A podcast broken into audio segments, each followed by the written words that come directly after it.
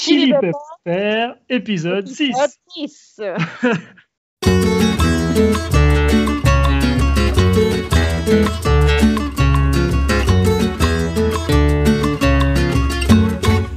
Alors bonjour à tous et bienvenue sur ce euh, sixième épisode du podcast Chili Pepper, votre émission hebdomadaire dans laquelle on vous fait parcourir le Chili du nord au sud et de la Cordillère des Andes à l'océan Pacifique. Euh, moi c'est Jonathan et aujourd'hui je suis je suis pas tout seul cette fois, je suis avec Camilla. Salut Camilla. Coucou, ça va? Ça va, ça va, ça va bien et toi? Très bien. Toujours enfermé toujours enfermé. Mais euh, on garde la patate. On garde la patate, on essaie. c'est vrai. Bon, on va, on va, parler d'ailleurs pas mal de sujets là aujourd'hui. Euh, donc, euh, ah oui, juste pour rappeler un petit peu, Chili Pepper, c'est un podcast que vous pouvez écouter toutes les semaines. on sort un nouvel épisode toutes les semaines. Jusqu'à présent, nos épisodes duraient environ une heure, même jusqu'à parfois jusqu'à la semaine dernière, 1h30, parce qu'on a tendance à, tendance à s'emballer un petit peu, à beaucoup parler. Mais euh, on s'est rendu compte que c'était un peu trop long et que beaucoup de personnes, la plupart d'entre vous, les personnes qui nous écoutent en réalité, euh, écoutent que les 45 euh, premières minutes. Donc, on a pris une décision. On va écouter nos auditeurs et à partir d'aujourd'hui, les épisodes vont durer maximum, maximum 45 minutes. Voilà, comme ça, vous êtes tranquille. Et si vous êtes en train, d'écouter actuellement cette introduction et que euh, bah, vous n'avez pas forcément 45 minutes devant vous pour, euh, pour nous écouter, bah, c'est pas grave, vous gardez ça de côté. Et quand vous serez en train de laver la vaisselle, cuisiner, euh, conduire ou dans une file de supermarché, vous pourrez réécouter cet, épisode. Vous saurez que vous aurez 45 minutes devant vous pour écouter ça. Voilà la petite résolution de la semaine. avant qu'on commence avec le sujet du jour, autopublicité. Euh, Un ah. petit coup de pub. Euh, Camila, euh, Juan et moi, Juan il n'est pas là aujourd'hui, mais Camila, Juan et moi, on est guide touristique ici à Valparaiso, à Santiago, dans toute la région centrale. Et si vous euh, nous écoutez depuis le futur et que vous cherchez un ou, un ou une guide touristique ici à Valparaiso ou à Santiago, c'est valpotop.com. Et Camila est aussi. Et on a aussi Je parle chilien si vous voulez euh, approfondir euh, votre espagnol, si vous voulez découvrir l'espagnol, si vous voulez découvrir la culture chilienne aussi avec une prof, euh, une prof ou un prof très sympa. Vous allez avoir un cours très dynamique et donc du coup, chilien.com. voilà, c'est fini pour la pub. Le sujet du jour. Sujet du jour, alors, euh, ça va être un sujet un peu plus actualité aujourd'hui, cette semaine. Euh, on va vous parler de la quarantaine au Chili, de la pandémie, de comment, euh, comment on vit la pandémie et la quarantaine dans ce pays, la situation actuelle qui, euh, qui est assez extrême, on va dire, sur tous, ah, les, sur tous les points. Très longue aussi. c'est assez extrême. On va, se, on va, se, limiter à 45 minutes, mais c'est assez extrême. Et il y a beaucoup de choses à dire. Et surtout, ça fait, je pense qu'on est le pays qui a passé le plus de temps, le peuple qui a passé le plus de temps en quarantaine. Euh, pas toutes les villes, parce que c'est en fonction des communes, mais en tout cas, euh, nous ici euh, à Valparaiso et à Santiago, Santiago, ça fait 4 mois maintenant dans certaines communes de Santiago qui sont en quarantaine. Ben, le virus est arrivé en fin février au Chili. Exact, ouais. Oui, les deux premières semaines mars, mais on, on s'est enfermé la mi-mars à peu près. Je ne sais plus c'est moi personnellement le 13 ou le 18 mars que je me suis enfermé personnellement, mais, mais par, par l'auto, ouais. Donc là, ça va faire cinq mois bientôt qu'on n'est pas sorti, enfin qu'on est sorti pour faire des courses, mais, mais qu'on est là et qu'on attend que, que, que, ça passe. Bref, on va parler euh, de, de, tous ces sujets-là aujourd'hui euh, et aussi de tous ces Français qui se sont retrouvés enfermés ici, coincés, euh, au, Chili, quand ils étaient en vacances ici et qui se sont retrouvés enfermés ici. toutes les personnes qui, un petit, un petit peu comparé la situation chilienne avec la situation européenne et des autres pays. Donc voilà pour le sujet du jour oui, euh, oui. Moi, je dirais au début, euh, au début, en mars, c'était justement en quarantaine euh, volontaire parce que je crois qu'à ce moment-là, personne n'était capable de voir à quel point ce virus arriverait. donc, du coup, on s'est dit non, c'est pas si grave. mais voilà, il n'y avait pas une quarantaine obligatoire. Mais du coup, nous, on a, on a arrêté de faire des tours la mi-mars. Hein. aussi. Hein. Exactement. Mais c'était vraiment, c'est allé très très vite en fait. C'était l'espace de quelques jours. Euh, mars, donc euh, mi-mars, c'est plus ou moins le moment où, en Europe les gens sont, sont, sont, mis en quarantaine, se sont enfermés. Le virus est arrivé ici en février. Fin février, il y a eu le premier cas, deuxième cas. Le président a dit oui, non, mais mais nous, on est prêt pour 100 000 cas, pas de problème, le virus peut arriver. de toute façon, hein. euh, nous, on est prêt depuis le premier jour, les Chinois nous ont appelés, c'est un copain à moi, et il euh, n'y a pas de problème. et c'est pas des conneries. il a dit ça, il a dit on est préparé depuis janvier, on attend ça, euh, voilà. Il n'y a pas de souci, etc. Et, et, du coup, ah, les premiers cas sont là, on va les, on va les filmer le premier malade, etc., etc. Et tout à coup, en février, on a vu que ça s'emballait en Europe. Mais tu sais comment ils contrôlaient à l'aéroport les gens qui arrivaient au Chili? Bah, euh, les, signature, comment c'est euh, Oui, ah, vous étiez dans un, oui, vous étiez dans un pays où il y a des cas de coronavirus? Oui, tu, tu pouvais dire oui ou non. Et c'était tout quoi. Ça, c'est tous les contrôles. La déclaration, déclaration Kula, comme ils appellent, déclaration jurée, je sais pas comment on traduirait ça, mais Ouais. Et, euh, et, ensuite, euh, bah, tout à coup, ça c'est en quelques jours. Moi, je me souviens que j'ai reçu, euh, ouais, moi j'ai reçu un groupe de touristes qui, qui allaient partir vers le sud, le nord, etc. C'était en début mars. Et je crois que c'est un samedi que je, les ai reçus. J'aurais fait un, tour à, à, Valparaiso, mais on sentait déjà que ça commençait à être un petit peu tendu. Et deux jours après, en fait, le, le, président annonçait qu'il fermait les frontières du Chili, que plus personne pouvait entrer, plus, plus personne pouvait sortir. Euh, et, euh, les premiers pays en Europe se sont mis en quarantaine. Et ici, à Valparaiso, c'est les gens qui, volontairement, se sont, euh, ont décidé de se mettre en quarantaine, mais il n'y a pas eu de décision de la part du, gouvernement tout de suite. Ceux, qui pouvaient, en tout cas. Hein. Oui, bien sûr, ceux, qui ont les moyens, en fait. Hein. C'est encore aujourd'hui, malheureusement, quand, moyens. Cinq mois après, c'est ceux qui ont les moyens seulement qui, qui, qui, peuvent vraiment se mettre en quarantaine et les autres, Exactement. Mais après, euh, oui, il faut dire aussi qu'au début, euh, ils ont commencé à faire cette, cette, cette espèce de, de quarantaine euh, dans des communes. C'est pas la ville, sinon c'était juste une partie de la commune. Genre, de cette rue, de cette rue jusqu'ici, on est en quarantaine, mais on, traverse la rue et là, à cet endroit-là, ils ne sont pas en quarantaine. C'est ce qu'ils ont appelé les, les quarantaines dynamiques.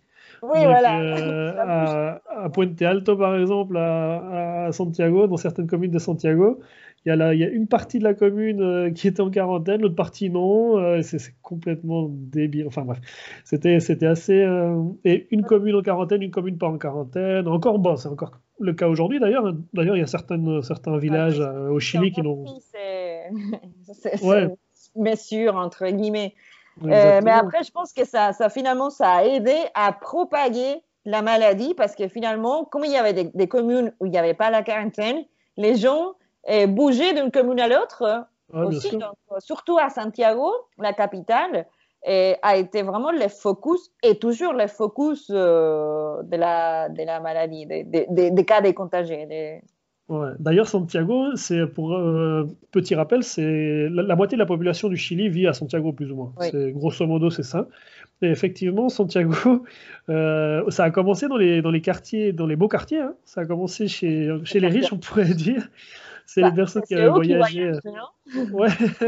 c'est ceux qui revenaient de leurs vacances d'été, donc de janvier-février, qui, qui, revenaient d'Asie du Sud-Est, qui revenaient d'Europe, etc et qui, qui, ont, qui, ont, importé un petit peu la maladie, et les hommes d'affaires aussi, hein, qui ont mm. importé la maladie au Chili. On était plus ou moins tranquille avant ça.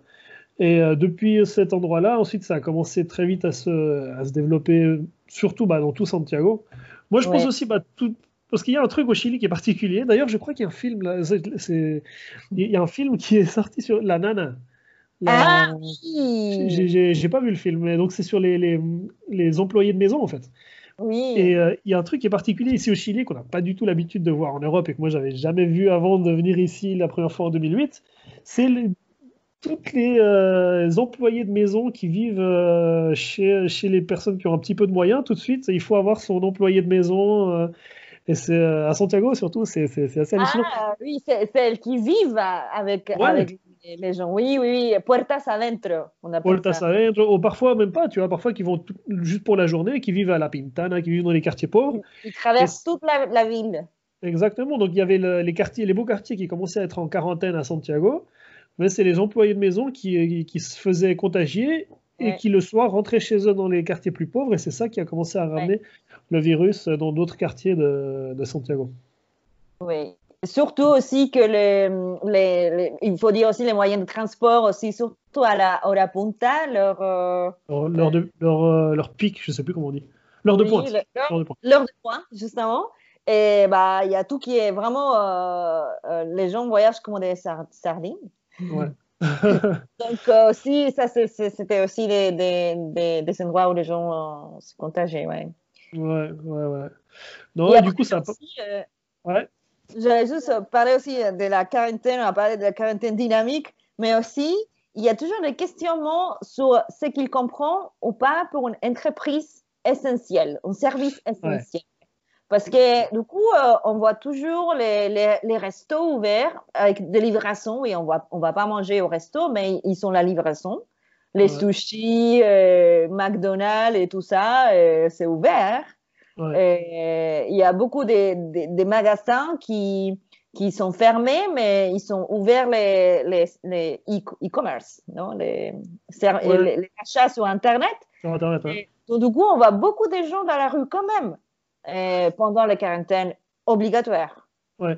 Moi, alors, effectivement, donc, dans, les endroits qui sont en quarantaine, les restaurants n'ont pas le droit de recevoir des, des, clients à l'intérieur, mais comme ils font de la nourriture, euh, c'est censé être essentiel parce qu'ils produisent de la nourriture, tu vois. Et c'est euh, bon. Après, c'est essentiel. Quoi. moi, ce qui me surprend plus que ça, parce que ça encore, moi, je pense que ça, ça, peut, ça peut euh, se comprendre ou avoir un sens. Mais ce qui me, prend, ce qui me surprend beaucoup plus, c'est les, mines, par exemple. Les mines de cuivre, euh, toutes les, toute la minerie, ils considèrent que c'est essentiel.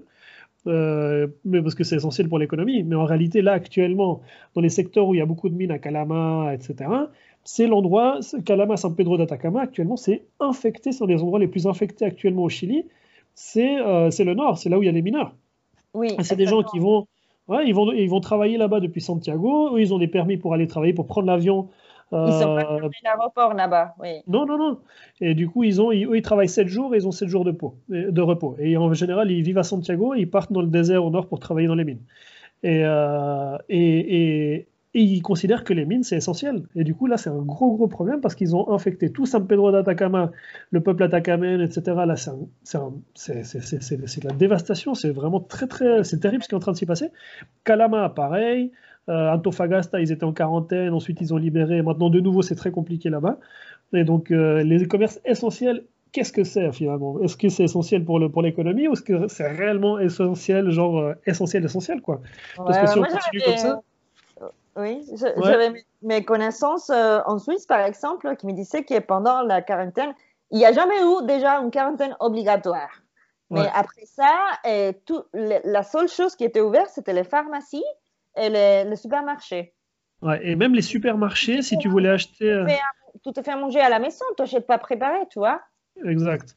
Mais les supermarchés, en plus de ça, euh, si tu voulais acheter quelque chose qui n'est pas alimentaire, c'était fermé en Suisse. Donc mon père, par exemple, il voulait s'acheter un bouquin, un livre, et, euh, et, il est arrivé juste au moment où ils allaient fermer, où ils étaient en train de fermer le truc des livres et tout ça. Il est arrivé à choper un livre juste avant, et il a pu euh, juste avant la, fermeture des trucs non essentiels. Donc, alors que ici, tous les magasins de bricolage, tout ça, ah c'est ouvert.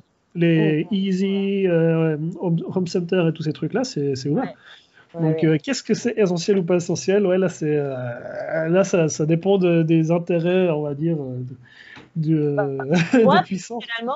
Personnellement, c'est mon avis, je pense, mon opinion, qu'en fait, il y a vraiment une tendance à, à, protéger les côtés économiques en laissant un peu à côté et, la santé des gens, quoi. Ce qui est vraiment pour, euh, pour, garder les gens en bonne santé ou pour ne pas euh, remplir euh, les hôpitaux, par exemple, qui sont collapsés.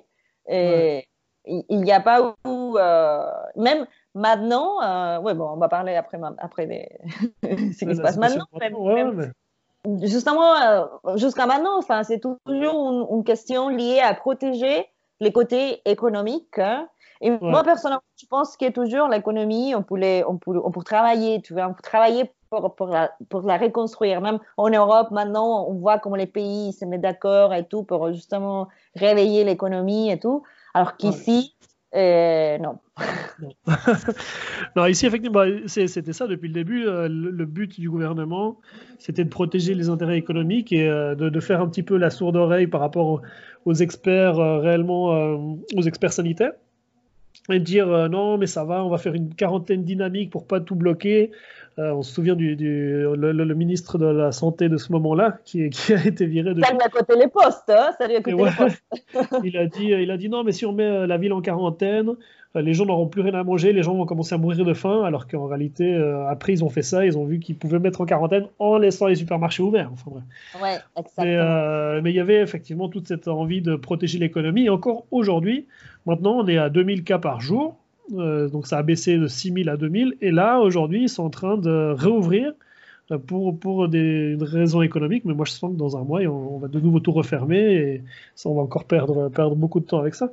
Si, D'après moi, c'est ma petite analyse euh, à deux balles, on va dire, mais si on avait tout, si on avait été en quarantaine totale au mois de mars, peut-être qu'en. Très respecté, mais ouais.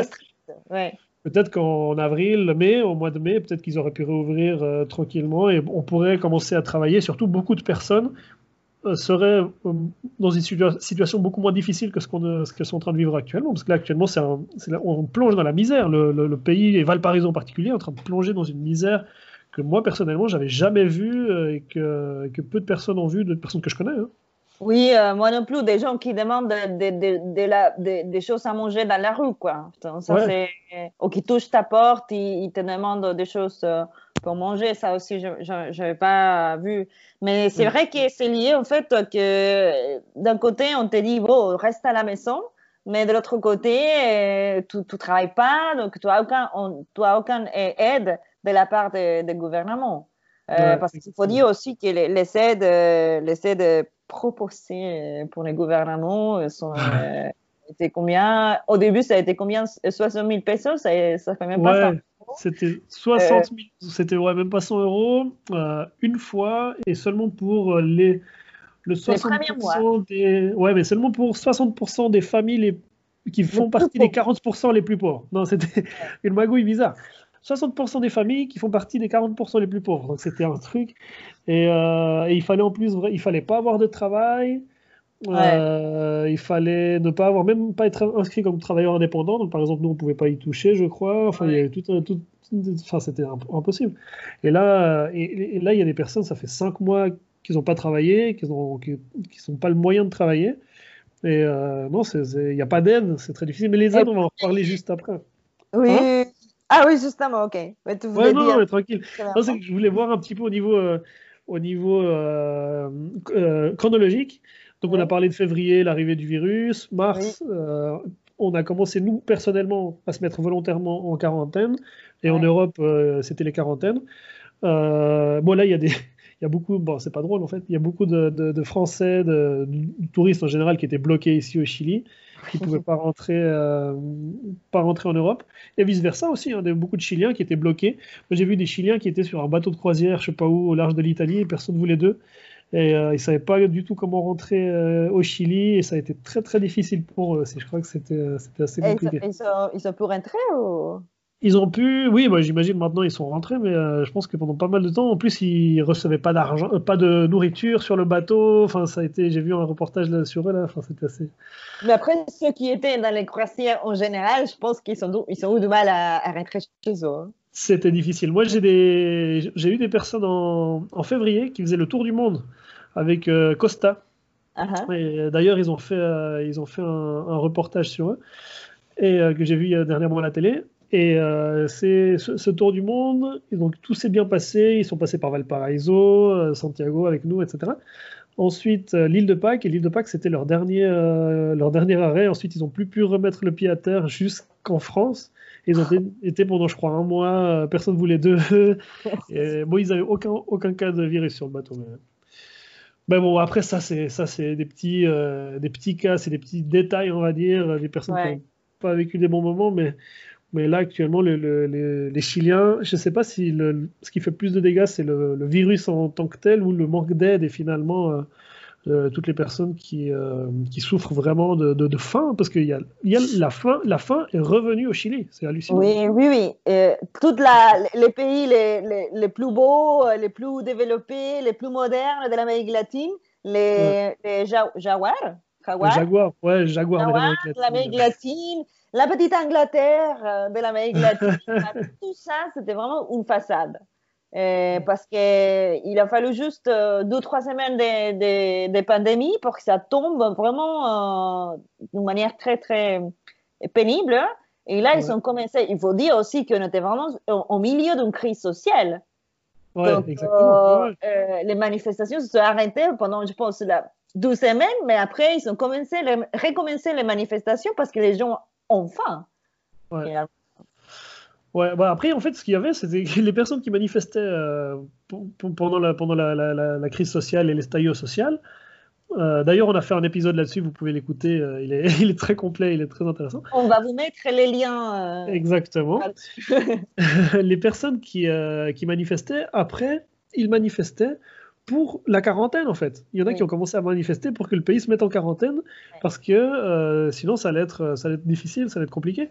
Et, euh, et, ils, ont, ils ont mis du temps avant, avant de prendre des décisions.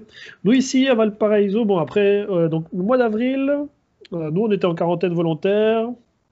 Tout le monde à la télé disait mettez-vous en quarantaine, mettez-vous en quarantaine, mais il n'y avait pas d'aide et il n'y avait pas de volonté politique de le faire. Mm. Alors, la volonté des maires, oui, parce que le, par exemple, le maire de Valparaiso, il a, il a crié, euh, il a demandé partout à ce qu'on mette Valparaiso en quarantaine. Mais, euh, plusieurs, maires en général. Hein. Ouais, ouais, les maires en général, ils ont, ils été plutôt conscients de. Même les maires qui sont pas forcément du. Enfin, les, même les maires qui sont du côté du gouvernement, donc même les maires de droite, ils étaient contre euh, le gouvernement en disant non, mais mettez-vous nous en quarantaine, là ça va pas, c'est compliqué. Et le gouvernement, non, mais non, mais on a encore de la place dans quelques hôpitaux, on a, on a loué, euh, on est en train de recevoir des, euh, des ventilateurs du, de Chine, ça va bien se passer, il n'y a pas besoin de, de, se précipiter, etc. Enfin bref. Finalement, on est arrivé à 3, là, on est à 350 000 cas. Hein. Juste, oui. Aujourd'hui, un peu près. Un, peu plus même. Pour un petit, petit pays qui fait deux fois la Suisse hein, en, en, population. En population donc euh, de 18 millions d'habitants, donc ça fait vraiment beaucoup, beaucoup de cas. Et après. Euh, Je voulais répondre un peu les, les sujets des, des justement, parce que. Bien sûr, oui, oui, exact. Ce n'était pas trop, ce n'était pas assez du tout. Et du coup, ils sont améliorés cette 65 000 pesos à 100 000 pesos. Donc, du coup, ça fait pas 100 euros, sinon 120 euros. Ouais. OK, pour, ces, pour, les, pour les 40%, les, les 40% les plus pauvres, les plus pauvres de la population. Après, il y avait aussi une petite aide pour les, les, les, petites euh, entreprises, les petites et moyennes entreprises, les PYME. mais en fait, ce n'était pas vraiment une aide, c'était un crédit. Oui, alors nous, nous, on a reçu ça. Ouais, alors ah nous, alors, je, enfin, j'ai reçu un mail de Servicio Impuesto Interno, donc des impôts, en disant qu'on a, on a accès, Valpotop, nous avons accès à un crédit de 115 000 pesos. Donc ah. euh, ça fait 120, 120 euros, plus ou moins, 130 euros. Euh, je ne sais pas à, combien il est l'euro. Et on a 4 ans pour le rembourser. Tiens.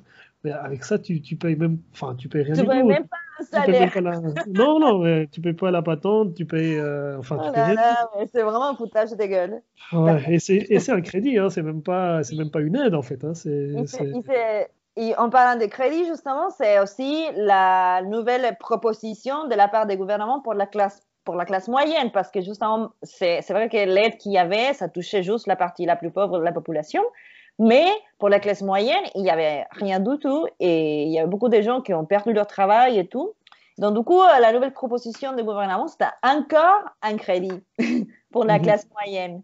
Euh, en sachant qu'au Chili, il y a à peu près 80% des gens qui sont endettés déjà, euh, parce qu'ils payent les crédits de l'éducation, de l'université, de la maison, ils payent les crédits de, la voiture, ils payent les crédits de l'hôpital. Donc, du coup, on est déjà assez endetté et l'État, il nous propose encore une nouvelle, euh, un nouveau crédit.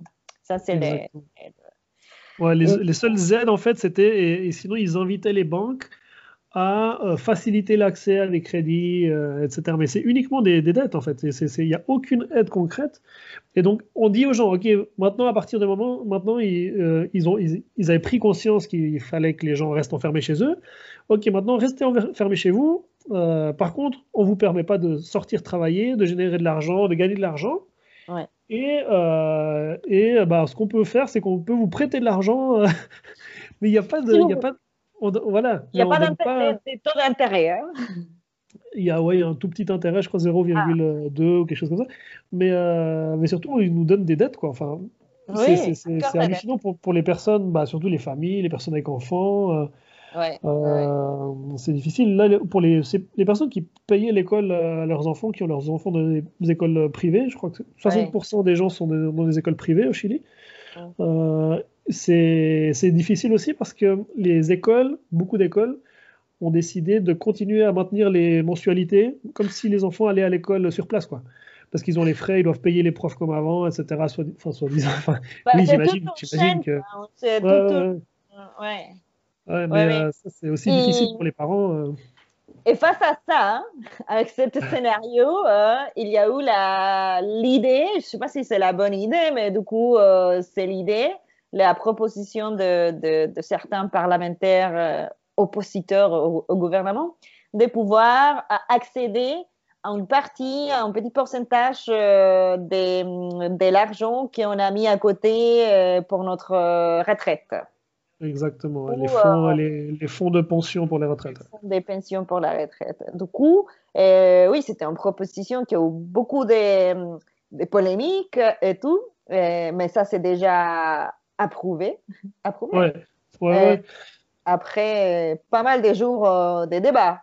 Ouais. Alors ça, avant ça, il y a eu, bah, c'est surtout que les personnes commençaient à se rendre compte, il y a eu la création des fameuses Oyas Comunes. Donc les Oyas Comunes, ça existait déjà un petit peu avant, mais là, tout à coup, pendant cette pandémie, Oyas Comunes, c'est l'équivalent, on pourrait dire, en Suisse, c'est la soupe populaire, mais en gros, c'est l'équivalent des Restos du Cœur en France.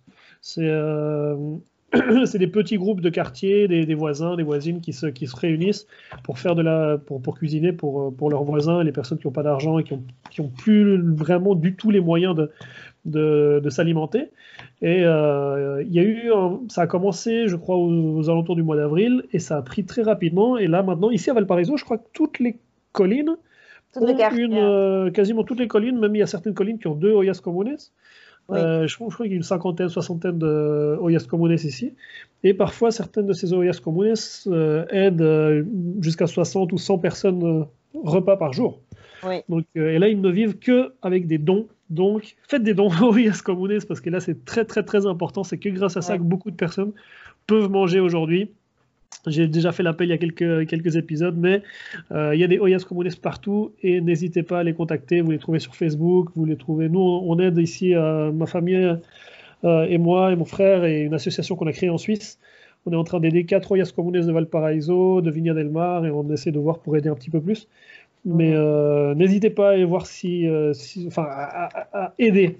pour ceux qui se trouvent à Santiago, n'hésitez pas. Il y a Valparaiso aussi aider les Oyas Comunes parce que c'est vraiment très, très, très important. Ça, c'est aussi une, une, chose, euh, une chose euh, bon, euh, c'est très beau au milieu de tout ça. C'est la capacité des gens de, de, se mettre ensemble pour s'organiser, pour s'en sortir tous un peu de manière collective. Ils, sont un peu cette réflexion collective. Et oui, ça, c'est c'est le truc du. Le, Chili, c'est un pays de catastrophe. Hein. on s'élève, il y a une catastrophe, un tremblement de terre, oh, c'est la catastrophe, et après, euh, on, on, s'arrive tous ensemble. entre, les, entre les éruptions volcaniques, les tremblements de terre, les euh, tsunamis, oui. Les, euh, il y a quoi d'autre? Les quand il pleut aussi, c'est le bordel dans le nord là. Quand, quand il pleut, il y a, ouais, alluvionne, c'est euh, quand il y a beaucoup de pluie. Quoi. la tempête. La terre, euh, ah, ouais. et, et, la terre qui les. Euh, ouais, les, après, ici, à Valparaiso, on a toujours chaque année les incendies. Donc, le, le, le Chili, c'est un pays de catastrophe et je crois qu'on a l'habitude maintenant.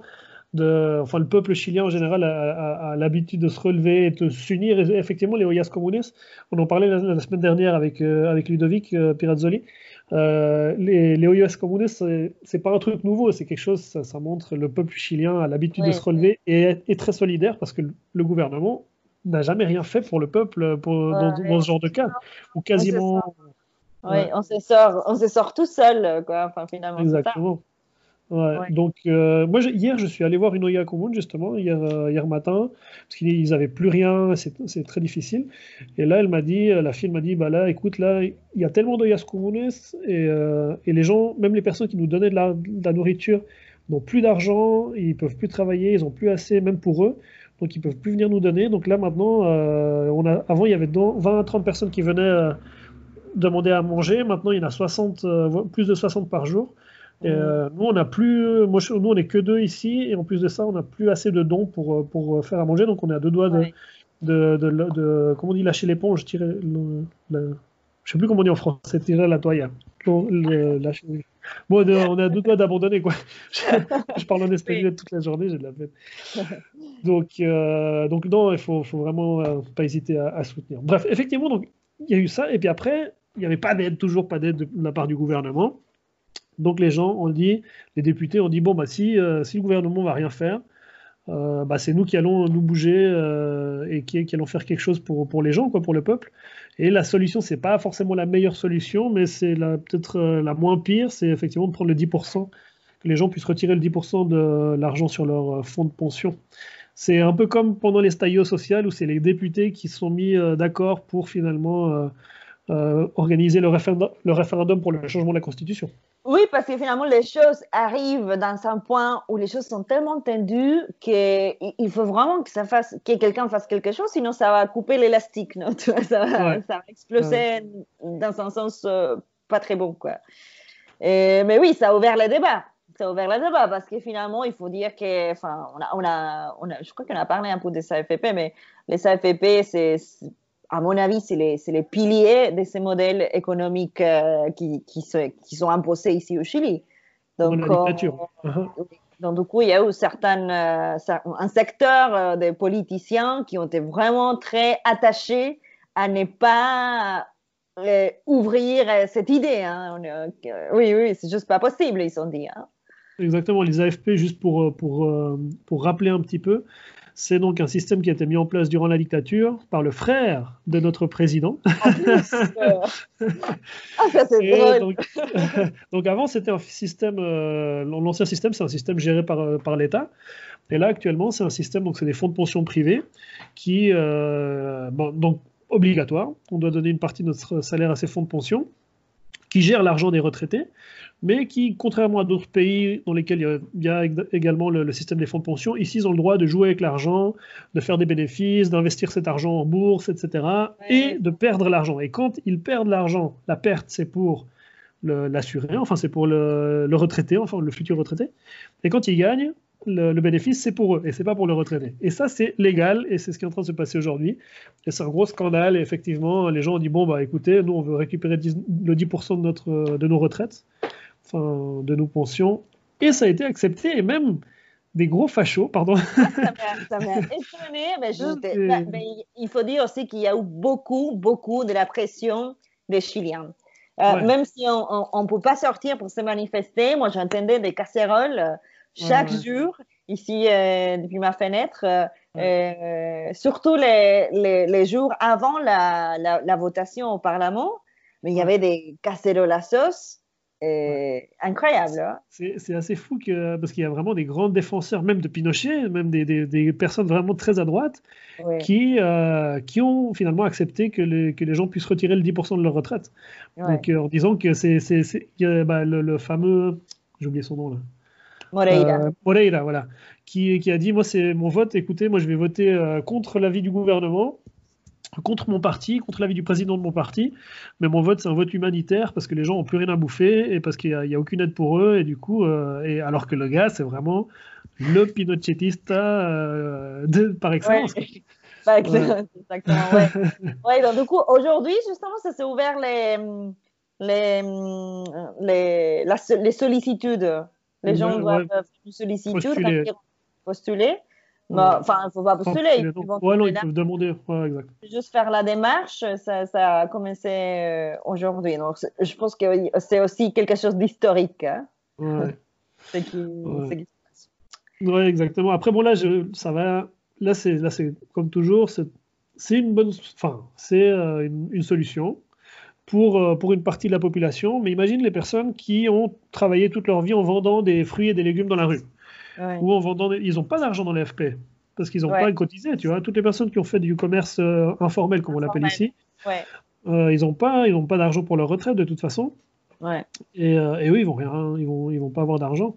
Donc, donc là, c'est là, c'est une solution pour une grande partie de la population. et C'est très bien que ça a été accepté. Parce qu'il faut dire aussi que, que les, les les, les, retraites ici sont tellement pourries que les gens n'ont plus rien à, foutre si, Exactement. Vont pouvoir avoir l'argent maintenant, qui sont en crise, qui ont besoin. Donc, du coup, ils ont dit, bon, euh, ça sert à rien. De, de, toute façon, ma, ma, ma, retraite, ça va, ça va être euh, euh, mauvais. Donc, finalement, euh, je me fous. Exactement. Donc euh, voilà, bon, on va voir. En tout cas, là, actuellement, au niveau social, au niveau économique, c'est difficile. au niveau du virus, euh, le virus baisse. Là, ça fait euh, quelques, ça fait sept semaines, je crois, que le virus est en train de baisser. Actuellement, on est à environ 2000 cas par jour. Avant, on était à 6000. Ils sont ouverts quelques communes maintenant de Santiago. Ils sont, ils sont élevés la, la quarantaine, la quarantaine dans quelques communes à Santiago, avec sa son fameux plan passo à passo, petit à petit. pas, pas à pas. Euh, pas à pas, voilà. Merci. moi, ce qui m'inquiète, c'est qu'en fait, OK, euh, bon, il y a certaines communes à Santiago où ils peuvent sortir, mais par exemple, au niveau des moyens de, transport, dans les métros, dans les bus, il n'y a aucune mesure pour justement prévenir prévoir que les, les, les, virus, euh, c'est propre se pas. tu vois donc, euh, donc, il n'y a, aucune, il, y a aucune mesure à côté pour contrôler la propagation du virus. Donc, euh, ils sont juste euh, d'un côté parler, oui, petit à petit, pas à pas, on va sortir doucement, machin. Mais de l'autre côté, bah, je, je, vois par exemple en Europe, ils ont commencé à faire ça au début d'été. Les gens ont commencé à sortir avec pas mal de mesures préventives. Et ils ont quand même eu des. Des, des, des, des, remontées du virus. Ouais. Repousse, ouais, des remontées.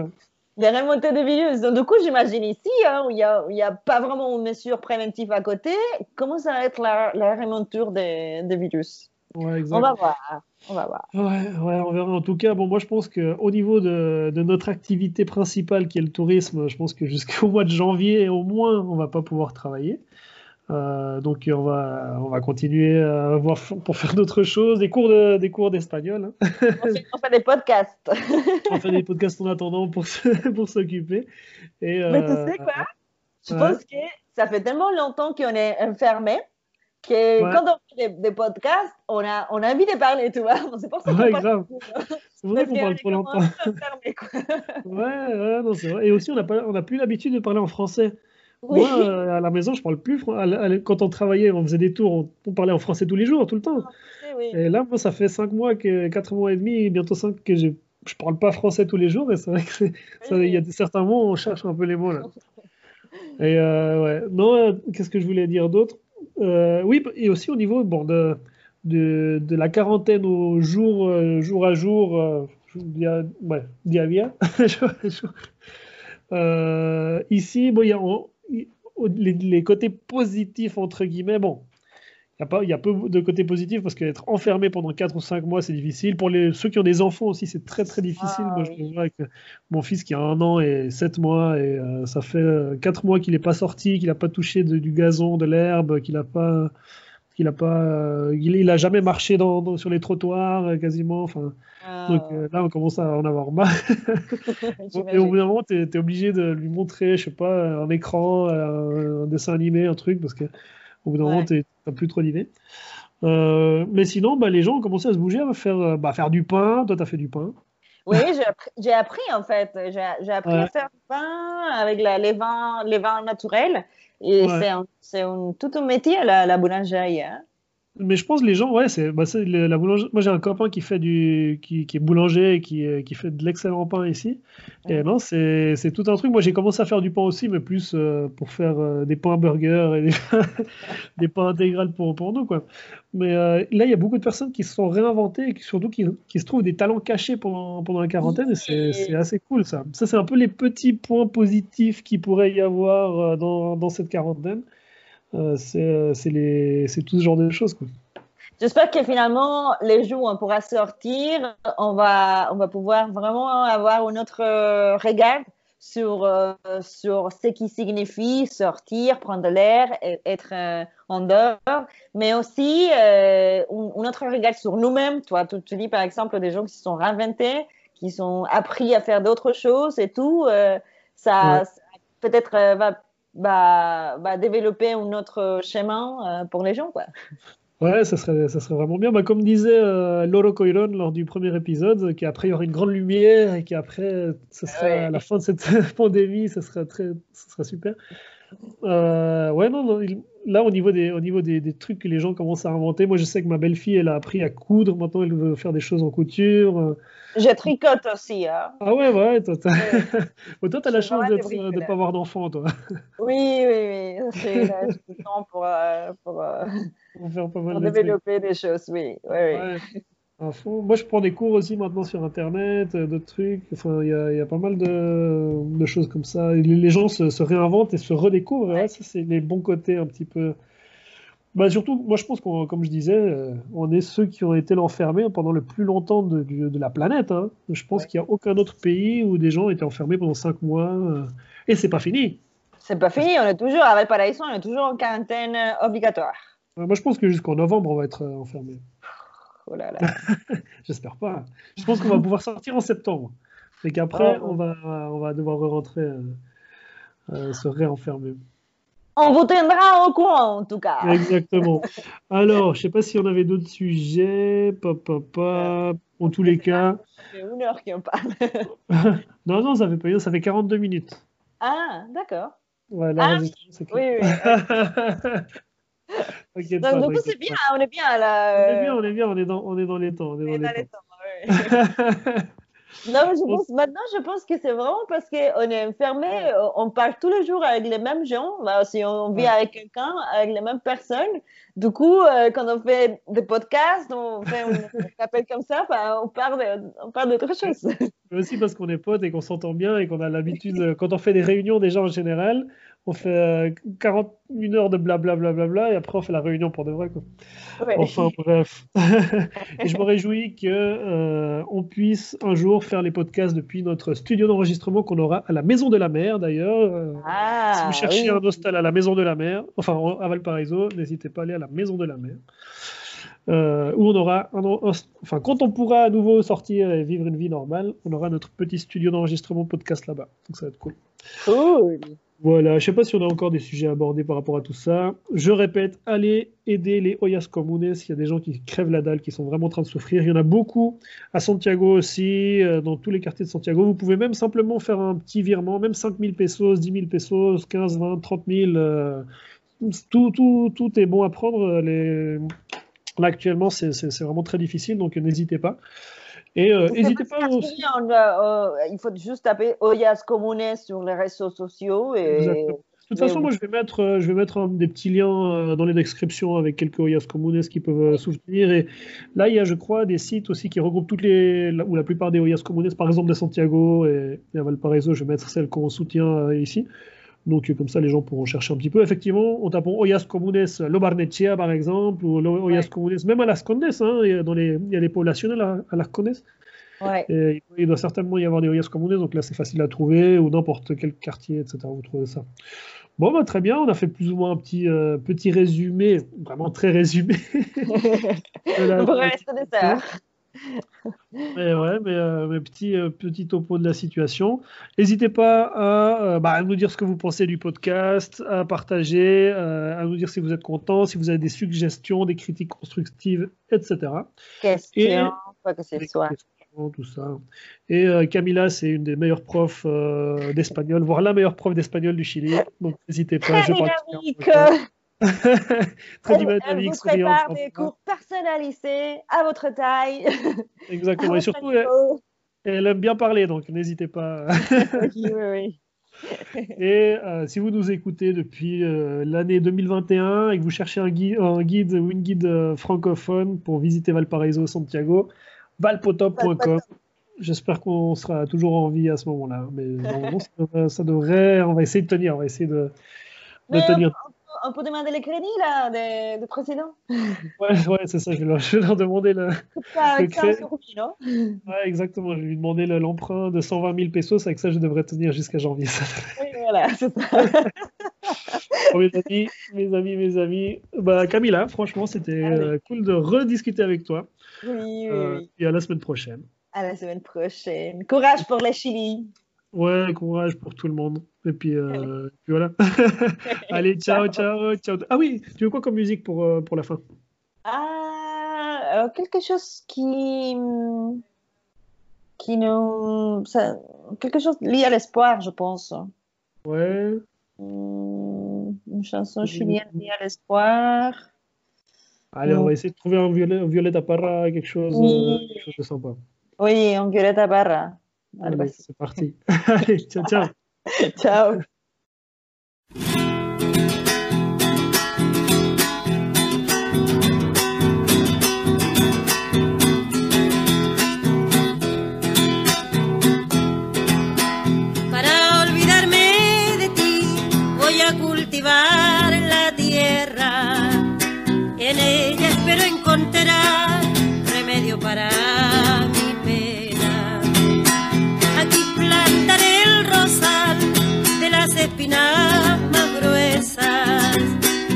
lista la corona para cuando en mí te muera.